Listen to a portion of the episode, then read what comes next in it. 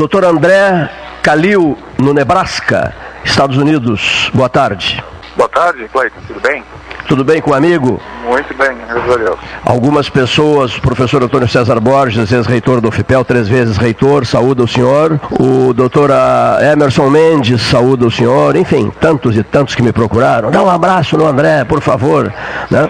O Silotério de Barren, né? nosso estimado Silotério de Barren, saudando esse, esse bageense. Eu escrevi que o doutor André Celestino Neder Calil aluno da UFPEL, da Faculdade de Medicina, que formou-se em 1988, uniu duas cidades, a Princesa do Sul e a Rainha da Fronteira. Nasceu em Bagé e viveu aqui onde cursou a Faculdade de Medicina. Laços fortes seus entre duas cidades. Inesquecíveis, doutor? Inesquecíveis. A Bagé Pelotas, duas cidades maravilhosas.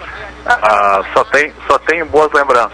A viagem, pros, a, a, ida em definitivo para os Estados Unidos ocorreu em que ano? Porque antes teve Santa Casa de Porto Alegre, Hospital do Servidor em São Paulo, a Universidade de Harvard e depois quando é que o senhor foi para o Nebraska? Eu estou aqui há mais ou menos uns 20 anos. Ah, já tempo vai passando, né, Cleiton? Vai passando rápido, parece mentira. Eu, a gente, eu não tinha me dado conta que já fazia tanto tempo que eu estava aqui, mas aí quando começa a parar para pensar, digo, só um pouquinho, já fazem 20 anos que eu estou aqui. Mas, ah, sim, eu estou casado aqui, a minha esposa também aqui nos Estados Unidos, temos três filhos. Ah, já estamos radicados aqui já, já há um bom tempo e é, é, um lugar é um lugar interessante. Meio oeste americano onde eu vivo aqui em Omaha, Nebraska ah, tem algumas semelhanças com ah, o sul do Brasil porque é um lugar onde há muita agricultura e pecuária também. Ah, então interessante eu, eu sem me dar conta desde que comecei que na verdade talvez inconscientemente já já, já me sinto um pouco mais em casa por, por haver essas similaridades da, da região de nos Estados Unidos com a nossa região no sul do Brasil também. 30 graus e a temperatura aqui, aí no Nebraska, André? Aqui deve estar, olha, hoje hoje está hoje tá um dia relativamente quente, deve estar uns Estou pensando em céus que a gente fala em Paraná. Aqui tem tido mais ou menos 0 graus semana passada, 0 a 5 graus. Agora deve estar mais ou menos, acredito, 10, 15 graus, 10 graus talvez. Já está tá aquecendo, já está aquecendo. Olha aqui, nós temos no, no, Brasil, aqui no Rio Grande do Sul está o Luiz e, e nos Estados Unidos o, o Roberto, que é médico também, irmãos teus. São, são quatro irmãos. Eu tenho o Luiz, Luiz Francisco e José Felipe, que mora em Bagé. Ah, e tenho o Roberto Sam e Nelson Gustavo, que mora aqui nos Estados Unidos. São, são, somos três aqui nos Estados Unidos e dois, ah, em, dois em Bagé. Bom, o senhor se deu conta né, da, da, do prestígio que tem é, no mundo e, e, agora especialmente no Brasil, as televisões do país inteiro querendo ouvir André Calil, por todo lado só se fala o nome de André Calil. O senhor tem noção disso? Não, sinceramente não, Cleiton. A gente, eu estou tão, eu tô tão incorporado no trabalho que ah, é, não, não, não me é percebida. Obviamente, né, tem entrevistas e tal, essa coisa toda, mas eu vejo, eu vejo essas comunicações que a gente está tendo, como a gente está tendo agora, como uma, uma maneira muito importante do meu trabalho como médico, como cientista, de se comunicar ah, com todo mundo. Eu acho que realmente nesses momentos especiais como esse, é um momento difícil, eu acho que a comunicação e a informação correta é muito importante e eu acho que o teu trabalho nesse momento é extremamente importante de, uh, de trazer à população também informações corretas e adequadas e, e também eu vejo isso como parte do meu trabalho, eu acho muito importante, muito importante. Doutor André, quais as perspectivas de produção de vacina ou uso de antivirais? Então, acho que as perspectivas são boas, sabe? Eu acho que há, há bastante, bastante trabalho hoje para muita gente já trabalhando com a, a, perspectiva, a perspectiva de ter novas vacinas de antivirais. Nós vamos começar, já estamos começando aqui já o, esse ensaio clínico com um antiviral e vamos testar vários outros antivirais. Eu acho assim, há uma, há uma, há uma intenção maravilhosa de muita gente no mundo inteiro para que a gente resolva isso rapidamente.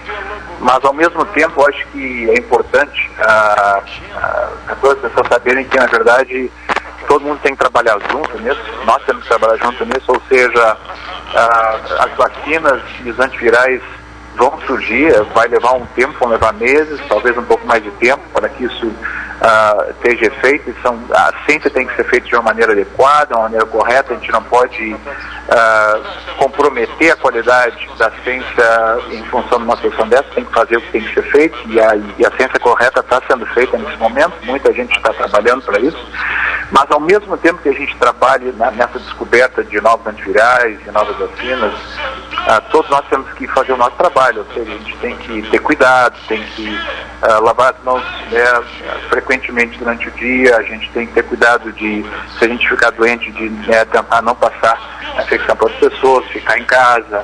Ah, então tem várias coisas que a gente, todos nós podemos fazer, participar ah, e diminuir, que, diminuir a probabilidade que essa infecção ah, piore. O alto risco em relação às idades, doutor André?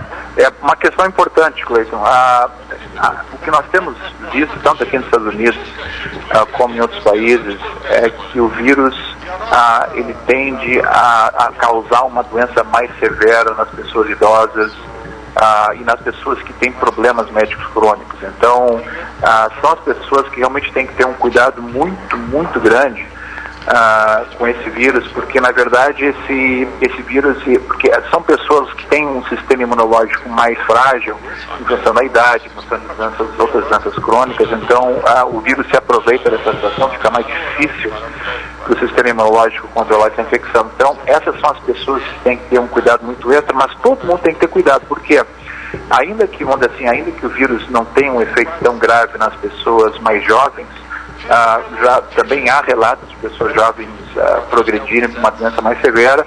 E além disso as pessoas jovens também, ainda que tenham uma doença mais leve, ah, eles podem passar isso para as pessoas mais idosas, especialmente em, se tu moras com uma, se tem uma família onde tem pessoas de várias idades, ah, é importante que as pessoas mais jovens, ainda que não vão ficar, em geral, né, não vão ter uma doença mais grave, que eles tenham muito cuidado com as pessoas mais idosas, porque são as pessoas que têm sido mais afetadas, com, até com risco de vida numa situação dessa. Na, na, faixa etária, eu, eu, li qualquer coisa sobre a partir dos 70 anos. Um infectologista de Porto Alegre falou sobre isso.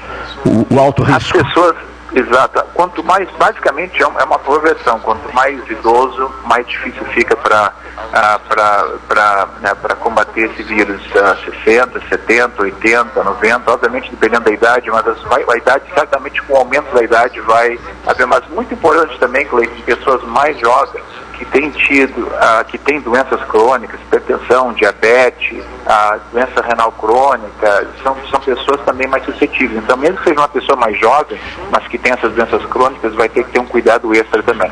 Bom, doutor, ah, nas maçanetas das portas, pergunta que chegou agora, o vírus permanece por nove horas, seria isso? Ainda, ainda, são provavelmente por horas, ainda, exato, ainda assim, o, o, o número exato ainda está em trabalho, as pessoas estão investigando, mas qual é a importância disso? A importância disso é o seguinte, são, o vírus provavelmente consegue ficar por várias horas em superfícies, né? Que a gente chama de fômatos. Então, o, o, o importante, o que, é importante? Aí está a importância de lavar as mãos, aí está a importância de quando né, tu vai, né, quando tu sai, quando tu volta para casa, quando tu vai almoçar, vai jantar, vai comer, uh, quando uh, tu tosse, limpa Então essas situações todas tu pode prevenir de adquirir o vírus quando lava as mãos. Então lavar as mãos significa água e sabão por 20 segundos, tu lava entre os dedos, tu lava atrás das mãos, na frente, né? Não é simplesmente botar a mão embaixo da torneira, tirar a mão, não vai botar um pouquinho de sabão, tu tem que ensaboar toda a mão, as duas mãos entre os dedos, atrás 20 segundos é o tempo ideal. Uma lavagem de mãos dessa, tu sempre vai conseguir remover o vírus. Se não tiver uma possibilidade de lavar as mãos, então qualquer solução é dessas de gel que tenha 60% de álcool mais, vai eliminar o vírus facilmente. Então, certamente é importante saber que maçanetas e qualquer superfície, na verdade, pode ter esse vírus. Então, o que, que tu vai fazer? Não tem como tu limpar tudo, tu, obviamente tu pode limpar superfícies em casa, eu acho uma coisa útil, não tem nenhum problema, mas tu não vai conseguir limpar quando tu sai de casa, vai tocar, vai no ônibus, vai uh, vai estar no carrinho de mercado, vai em lugares, então fica muito difícil conseguir limpar tudo. Então o que, que tem que limpar? Limpa as tuas mãos, limpa as tuas mãos assim que toca uma superfície uh, fora da tua casa, que tu não tem conhecimento de causa, então lava as mãos. Aí, aí que está o segredo de tu eliminar o vírus, é ter essa, essa persistência, essa consistência de manter as mãos limpas, porque as mãos vão ser o maior transmissor desse vírus, mais do que na verdade tu pegar pelo ar, porque pelo ar para pegar esse vírus, tem que estar muito perto de uma pessoa tossindo, basicamente, na sua cara para te pegar esse vírus. A maior porcentagem das pessoas pega esse vírus por contato. Eles tocam em superfícies que eles não se dão conta que está infectada, dali um pouco, tu bota a mão na boca, bota a mão no nariz, bota a mão, dá uma coçada no olho, e aí adquire vírus. Então, esse, esse é um conselho muito importante para que as pessoas se antenem de ficar mais, uh, de lavar as mãos mais frequentemente, especialmente em situações quando tu sai de casa. O doutor Valdemar Ilau Barbosa, que tem participado muito do debate 13 horas em relação à questão coronavírus, pergunta se essa transmissão é apenas por drop, droplets ou também por airborne. Uma, é uma pergunta muito importante. Nesse momento, que sabe, certamente a, a grande maioria que vem por ar é por droplets, é por, né, por, não sei como é que está em português, pings, mas é droplet, exatamente. Ah, e talvez, né, talvez se descubra que em alguns casos pode ser airborne no futuro, mas nesse momento o que se sabe é que a, a transmissão por ar, a, a, grande maioria por droplet, e o pessoal está investigando para ver se há possibilidade de airborne. Então, nesse, nesse momento, uma máscara comum seria o suficiente. Obviamente, as pessoas ficam às vezes ah, né, preocupadas demais, inclusive botar máscara em qualquer situação. Aqui nos Estados Unidos só se recomenda máscara para pessoas que têm sintomas. Quê? Porque na verdade tu pode colocar máscara em tudo que é lugar que tu vai, mas se tocar numa superfície contaminada, tu vai potencialmente fazer a infecção mesmo que esteja de máscara. Então, como eu te comentei, a máscara só vai ajudar se tiver uma pessoa tossindo perto de você. Se não tiver uma pessoa tossindo, a, a, a motivo pela contaminação maior vai ser por contato, pelas mãos. Considerando o longo período de incubação, doutor André é, Calil, com pessoas infectadas, né, mas sem sintomas, e os números até agora contabilizados em vários países, o senhor considera a possibilidade de uma pandemia? Sim, considero. Acho, acho muito possível que isso vá, vá, vá progredir uma pandemia. A gente não sabe, mas eu acho que a possibilidade é grande e a gente tem que estar preparado para isso, né, Cleiton? Não podemos. A gente quer ser otimista, obviamente, tomara que não, mas a gente tem que estar preparado em todos os lugares para a possibilidade de ocorrer uma pandemia, porque nessas, nessas alturas, 50, 60 países já reportando essa infecção, a definição de pandemia vai ocorrer quando houver uma, uma, uma, uma infecção sustentada, né? quando a infecção se permanecer independente de contatos de fora do país. Ah, e não estamos nesse momento, de acordo com a Organização Mundial da Saúde, mas ah, mas muito perto desse momento. Então, sinceramente, nesse, nesse momento seria semântica discutir isso, porque eu acredito, do meu ponto de vista, todos nós temos que nos prepararmos para uma pandemia. Se não ocorrer, melhor, mas temos que estar preparados para o pior. A pergunta, a pergunta é, cadê a pergunta? O senhor acha que Estados Unidos e Israel, tenho lido muito sobre as ações de Israel, tendem é, a ter pioneirismo na produção da vacina? Eu, eu acho que certamente são dois países que estão trabalhando muito com a vacina, mas também existem uh, vários centros na Alemanha e, e, e, outros países também. Tem, tem muita gente trabalhando. Eu acho, eu acho que nesse momento, assim, tu vê uma, uma batalha, vamos dizer assim, mundial. Uh, eu, eu acho que certamente tem países que têm um pouco mais de infraestrutura para trabalhar com vacina, tem mais tradição para trabalhar com vacina Infectologistas brasileiros dizem, estão declarando, eu recebi, ouvi inclusive a fala de um de Porto Alegre, que o surto poderá apresentar-se no Brasil, digamos, em no máximo, Não, a valer em no máximo 15 dias. O que, que há de verdade nisso? Olha, em, em 15 dias, tudo pode se fazer é se criar uma, um candidato de vacina, que a gente chama. O que é um candidato de vacina? Uma molécula, uma parte do RNA do vírus ah, que vai, na verdade, vai, ter, que, vai ter que ser manufaturada, vai ter que ser testada em, em fase 1, vai ter que infundir pessoas saudáveis, junto a pessoa saudável vai conseguir é, produzir anticorpos à vacina, aí você vai ter que retirar o sangue dessa pessoa para ver se os anticorpos estão sendo produzidos, quantos anticorpos estão sendo produzidos, porque você vai ter que definir a segurança da vacina, você vai ter que definir se a vacina produz anticorpos, é um processo muito importante, mas tu não pode fazer em uma semana nem duas. Aqui em todo, aqui, todos os Estados Unidos, a, a, assim, a, a perspectiva de ter uma vacina, se tudo correr bem, nós estamos falando provavelmente em torno ah, de 6 a 12 meses, no mínimo, no mínimo. Ah, isso sim, sendo otimista, porque é um processo bastante complexo e muito importante, né, Cleiton? A gente, claro que a gente quer fazer o mais rápido possível, mas o mais importante é a segurança das pessoas. Você não pode começar a trazer medicações e vacinas novas sem ter certeza que vai ser seguro para as pessoas, que não quer causar mais dano num processo desse. Então, tu vai ter que fazer isso de uma maneira muito cuidadosa. Então, eu acredito que nós vamos fazer, nós vamos ter vacinas de uma maneira muito rápida, mais rápida do que jamais tivemos anteriormente. Mas falar em semanas... É perigoso. Estamos falando em meses, estamos falando em meses para mais ou menos um, um ano, mais ou menos em torno de, de meses a um ano ou dois. Tá? Semanas não é realista em lugar nenhum. Para o ouvinte ter uma ideia, a agenda dele é complicadíssima nos Estados Unidos. Ah, eu teria umas 30 perguntas.